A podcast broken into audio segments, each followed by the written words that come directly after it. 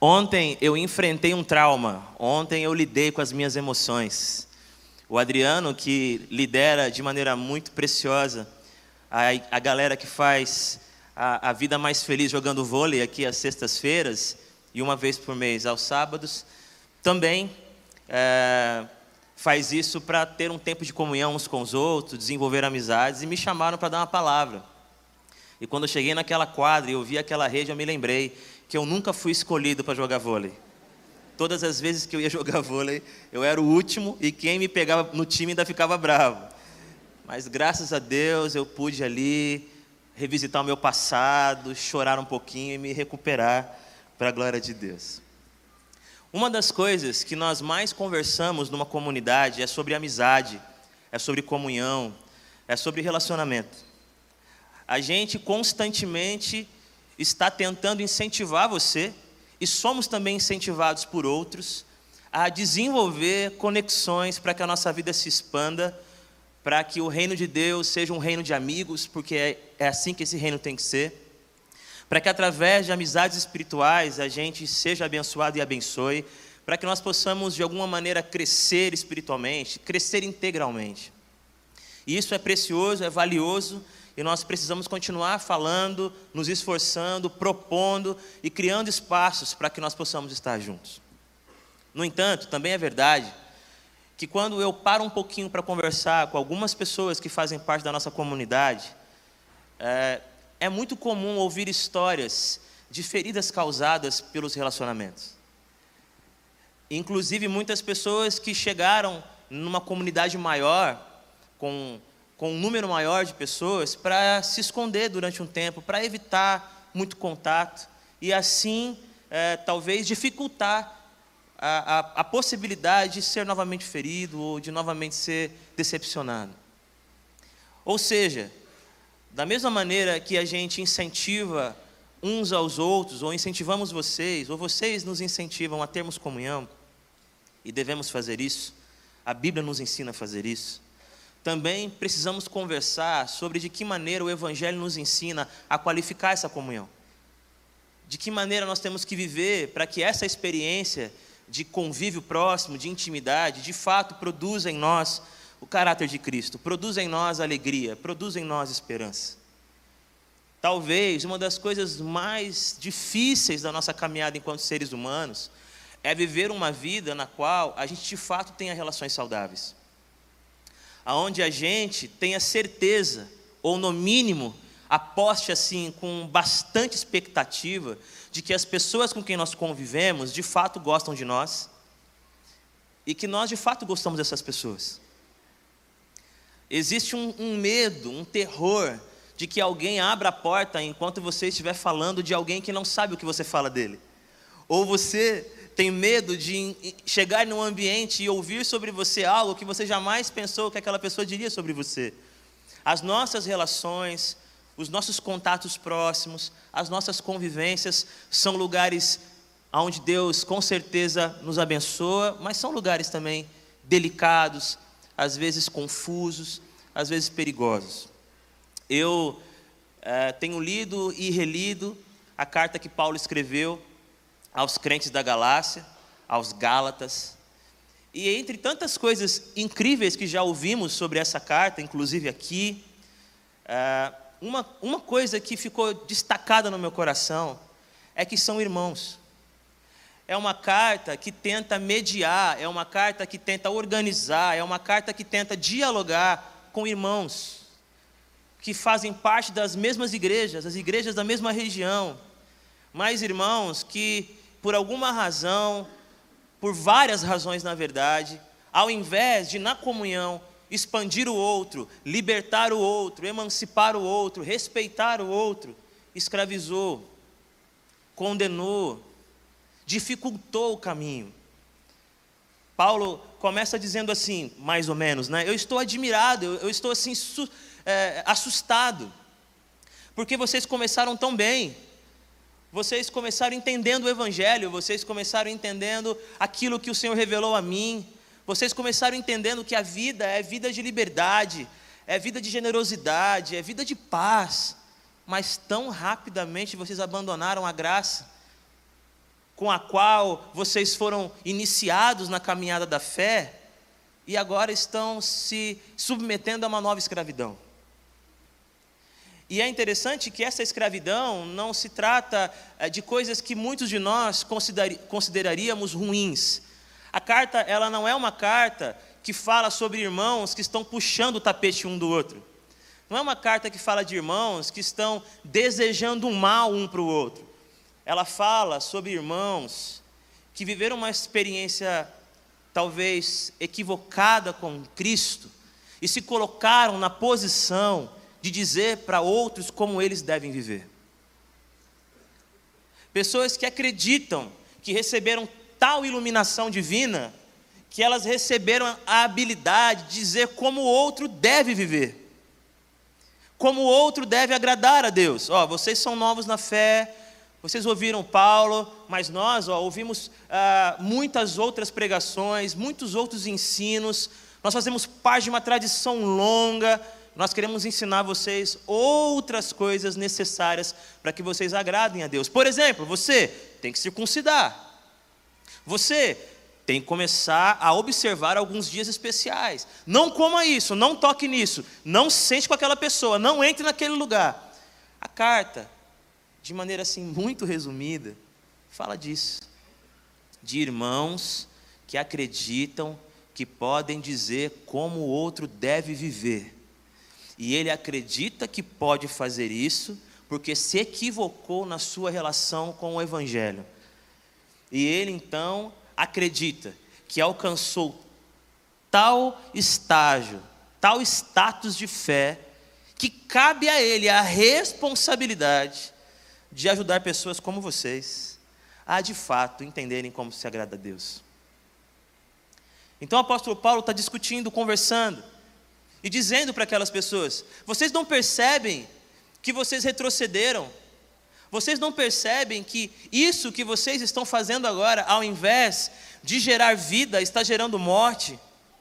Olha como os olhos de vocês perderam brilho. Olha como vocês falam com uma voz cansada. Não era assim no início. Eu gosto, por exemplo, quando ele diz assim: Vocês se lembram, vocês sabem que quando eu preguei o Evangelho a vocês pela primeira vez, eu fiz isso por causa de uma doença. Provavelmente ele estava numa viagem dessas suas viagens missionárias. A Galácia não era a que estava na lista, não era naquele momento, mas por conta de alguma dificuldade física, ele precisou parar e parando ali, aproveitou que estava lá e pregou o evangelho. E ele disse: "Vocês me receberam sem me desprezar. Vocês me receberam e me acolheram de uma forma gentil. Vocês me trouxeram para a vida de vocês como se eu fosse um anjo, como se eu fosse, como se eu fosse o próprio Cristo. E ele diz mais: vocês eram tão alegres em servir, vocês eram tão alegres em estar uns com os outros, que se fosse possível, vocês arrancariam os próprios olhos e me dariam. Meu Deus, que testemunho incrível! Você diria isso de alguém? Alguém que você tem uma relação tão bonita. A pessoa, ela é tão generosa que você diria para ela, obviamente usando uma figura de linguagem, meu, você é tão gentil, você é tão fofo, que eu não tenho dúvida que você tiraria os seus olhos para que eu pudesse enxergar melhor. É dessa igreja que Paulo está falando. Ele disse: vocês corriam bem, vocês estavam caminhando bem. O que aconteceu com vocês? É bem possível que algumas pessoas que estão me ouvindo agora se identifiquem um pouco com isso. Quando você teve contato com o conteúdo da fé, quando você ouviu sobre o Evangelho, quando você, aonde você estava, foi alcançado pela mensagem libertadora do Espírito derramado sobre toda a carne, Espírito que gera em nós um fruto, fruto que se manifesta com alegria, com amor, com mansidão, com domínio próprio, fruto que se revela em nós em bondade. Você foi impactado por um evangelho que fez você pegar o tesouro que você havia descoberto, colocar no campo, vender tudo o que você tinha, voltar e comprar o campo do tesouro, porque você fez isso com alegria, você estava disposto a se desfazer de uma série de coisas pelo reino de Deus. Mas aí você conheceu algumas pessoas, e algumas pessoas conheceram você. E você teve que sair do abstrato, do teórico, para o chão da vida.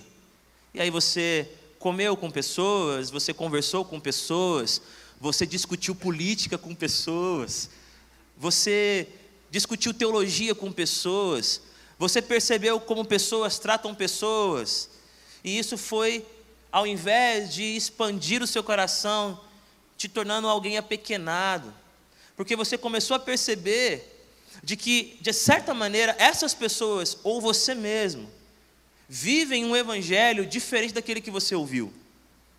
Mas eles não vivem esse evangelho equivocadamente. Eles acreditam nesse evangelho. Não é que eles estão em pecado. Eles acreditam que é assim, por exemplo, alguém que acredita que o ungido de Deus não pode ser tocado, não pode ser questionado, não pode ser confrontado. E aí você que havia aprendido um evangelho onde nós somos irmãos e irmãs e podemos dialogar e podemos discordar com respeito e podemos trabalhar juntos, você começou a andar com alguém que entende o evangelho como um, um, benefício para que algumas pessoas mais especiais jamais sejam confrontadas. E você começou a acreditar nisso.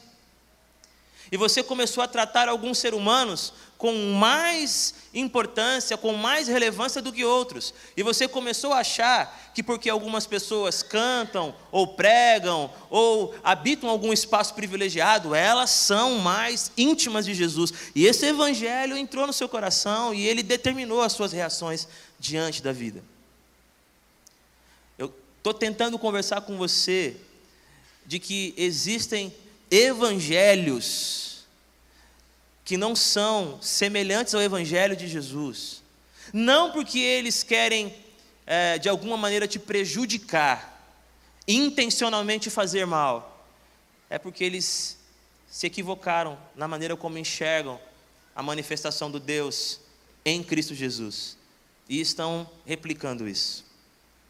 E aí, para você não falar que eu não li a Bíblia, Gálatas, capítulo 5, versículo 26 só. E o Inácio já pode subir aqui, Inácio, por favor. Gálatas, capítulo 5, verso 26. O capítulo 5, Paulo está mais uma vez lembrando aos Gálatas sobre uma vida de liberdade.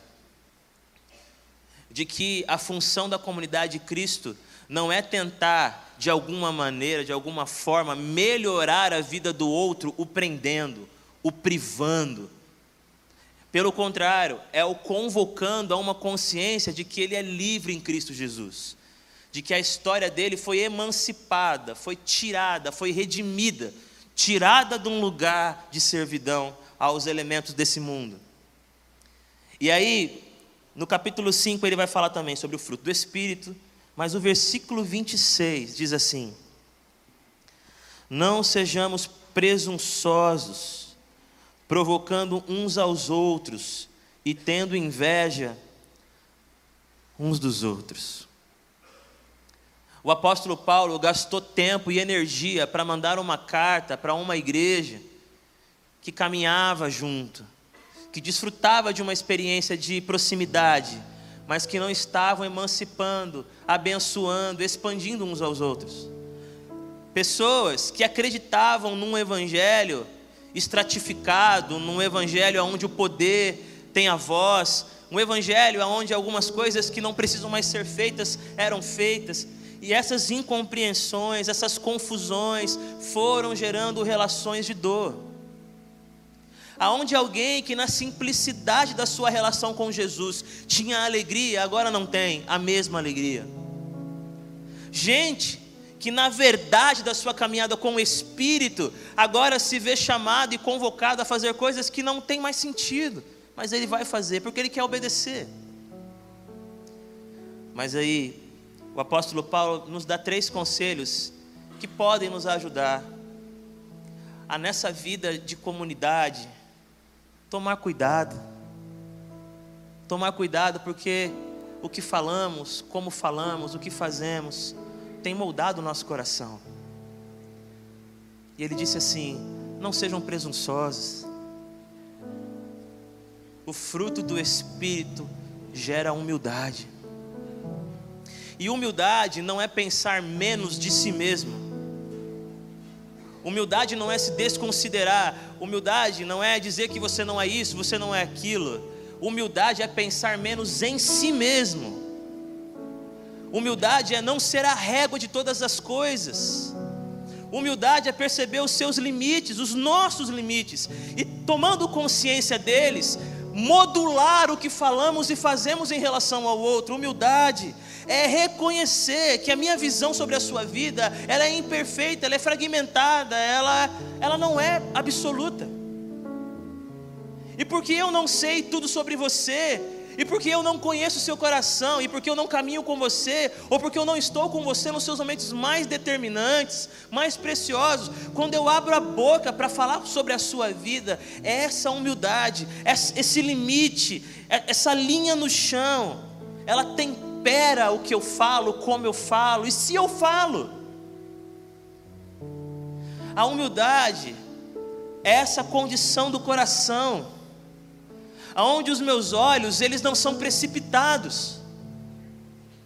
Eu não olho você e no primeiro símbolo, seja a roupa que você usa, seja o seu status social, seja a maneira que você anda, os olhos de alguém humilde lutam para não transformar essa primeira imagem num conceito.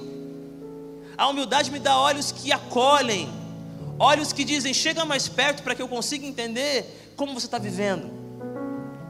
Olha os humildes, eles tomam cuidado em fazer conclusões sobre cenas. Eu vejo você com seu filho, eu vejo você com a sua família, eu vejo você no trabalho, e com poucas imagens eu já digo quem você é, como você vive. A humildade, ela, ela, ela mostra a nossa fragilidade. A nossa humildade não só mostra a nossa fragilidade, mas ela aponta para a fonte poderosa que nos mantém aqui. Humildade é continuar trabalhando, mas eu ainda oro pedindo, eu ainda oro pedindo pão de cada dia, porque a humildade me dá plena compreensão, ou pelo menos me leva a buscar a compreensão de que qualquer coisa boa que exista em mim é resultado da graça de Deus. E se é resultado da graça de Deus, é, é Ele que vai fazer isso em você no momento que Ele tiver que fazer. E se eu puder ajudar nesse processo, usa-me, Senhor. Humildade é, é não ficar remoendo possibilidades sem dialogar, porque você sabe que a sua capacidade de observação ela não é perfeita. Então ele diz: sejam humildes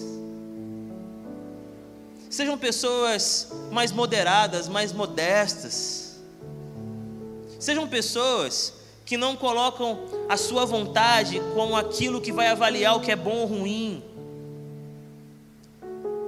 Aquele exemplo clássico que vocês já ouviram várias vezes, sabe? Você está com um grupo de amigos no final do ano, na Páscoa, em qualquer celebração que vocês se reúnem, e aí vocês tiram uma foto. E aí todo mundo começa a ver a foto, e quando chega em você, a primeira pessoa que você procura na foto, você. E se você não estiver bem na foto, a foto tá feia. Você nem vê o resto. Você não viu que captaram um abraço maravilhoso entre o casal. Você não percebe que tem uma criança andando um pulo. Uau, como é que registraram aquele pulo? Você nem percebeu que aquele irmão que evita contato, que nunca vai nas reuniões, uau, ele saiu na foto, meio tímido, mas saiu. Mas você não viu nada disso. Porque o que tomou a sua atenção foi o quê? Sair de olho fechado. Sabe? A vida parece que é essa foto onde todo dia eu estou olhando para mim e é, e é, isso que vai definir se o dia é bom ou não, se as pessoas foram generosas ou não, se a celebração foi importante ou não, se a pessoa é honesta ou não, se ela é íntegra ou não. É como.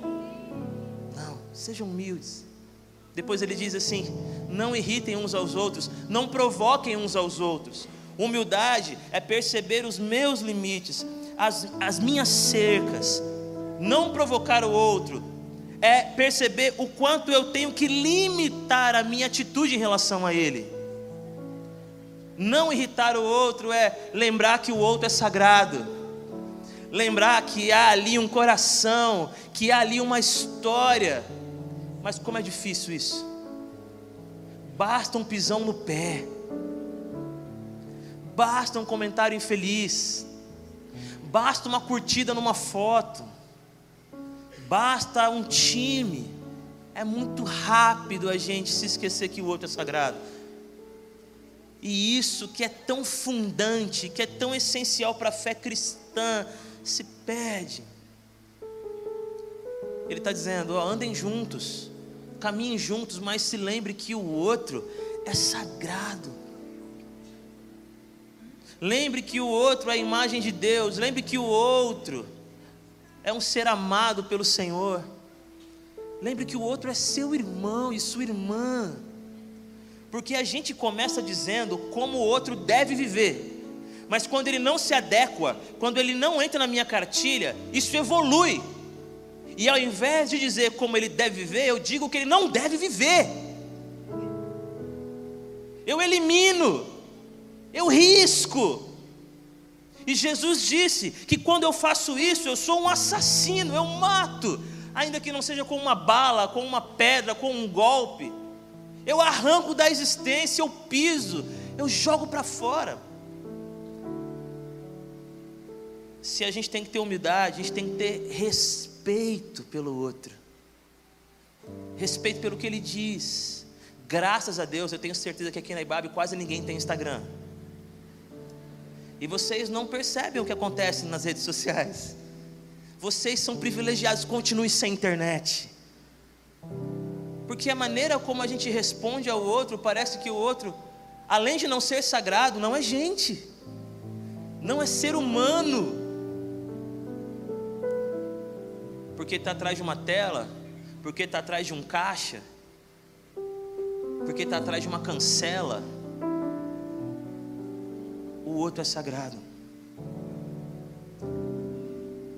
Talvez, se em algum momento, eu não sei se faz sentido, mas talvez se em algum momento a gente precisasse avaliar a saúde espiritual de uma comunidade, talvez um dos indícios ou evidências dessa saúde é como elas tratam as pessoas nos lugares mais anônimos desse lugar. Sabe, como que eu falo com a pessoa do estacionamento? Como que eu falo com um voluntário que está na porta do Ibabe Criança? Como que, como que eu, eu respondo a eles? Quando alguma coisa não atende aquilo que eu desejava? Como que eu lido no ambiente profissional? Como que eu lido num lugar onde eu estou ali para ser bem tratado? Jesus disse uma coisa que vários escritores sobre espiritualidade dizem que é o erro de Jesus. Aqueles que não são cristãos. Eles dizem assim: quando ele disse, ame os vossos inimigos, ele errou. Porque isso é impossível. Mas o Cristo que nós amamos, enquanto sangrava no madeiro, com a sua respiração ofegante e dolorosa, já percebendo que a vida vai se esvaindo, ele faz uma oração mais ou menos assim: Pai, esses soldados são sagrados, perdoa-lhes. E alguém pode dizer, mas era Jesus, né? Aí vem Estevão e complica a nossa vida. Enquanto está sendo apedrejado e perdendo a luz da vida, ele ora: não, não lhes impute esse pecado. Como quem diz, é sagrado. Dizer que alguém é sagrado não significa que ele não pode ser disciplinado, de que ele não pode receber punição, de que todo mundo é perfeitinho, não é isso. É alguém que foi conquistado com tanta profundidade na alma, que ele consegue enxergar por trás de toda a monstruosidade que pode aparecer no ser humano. E por último, Ele disse: Não invejem, não, não usem essa lente, não invejais uns aos outros. A humildade é não pensar sobre mim mesmo além do que eu deveria pensar. O contentamento, a gratidão, essas qualidades, essas dimensões da espiritualidade que me ajudam a não mergulhar na inveja, é também não pensar sobre mim aquém do que eu sou. Nessa própria carta, Paulo diz assim: Vocês são filhos amados de Deus, e o Espírito do meu Filho, perdão, o Espírito do Cristo, do Filho de Deus, ele está em vocês e ele clama bem alto no coração de vocês: Abba, Pai. A marca do valor de vocês, que deveria dar a vocês todo o recurso necessário para que a inveja não vos consuma, não nos consuma, perdão. É essa convicção de que eu não tenho que fazer nada para alcançar a coisa mais preciosa da vida, a aceitação maravilhosa de Jesus na minha caminhada. Eram irmãos, irmãos que ouviram o Evangelho, mas aí chegaram outros irmãos que, ouviram o Evangelho e um pouco mais. Mas esse um pouco mais não era um detalhe, esse um pouco mais não era apenas um acessório, ele pervertiu todo. E porque essas pessoas que são irmãos, ainda não se alinharam na sua maneira de se relacionar com Cristo, ao invés de serem instrumentos de liberdade, elas estão escravizando. E aí Paulo interfere. Eu vou gastar tempo conversando com vocês.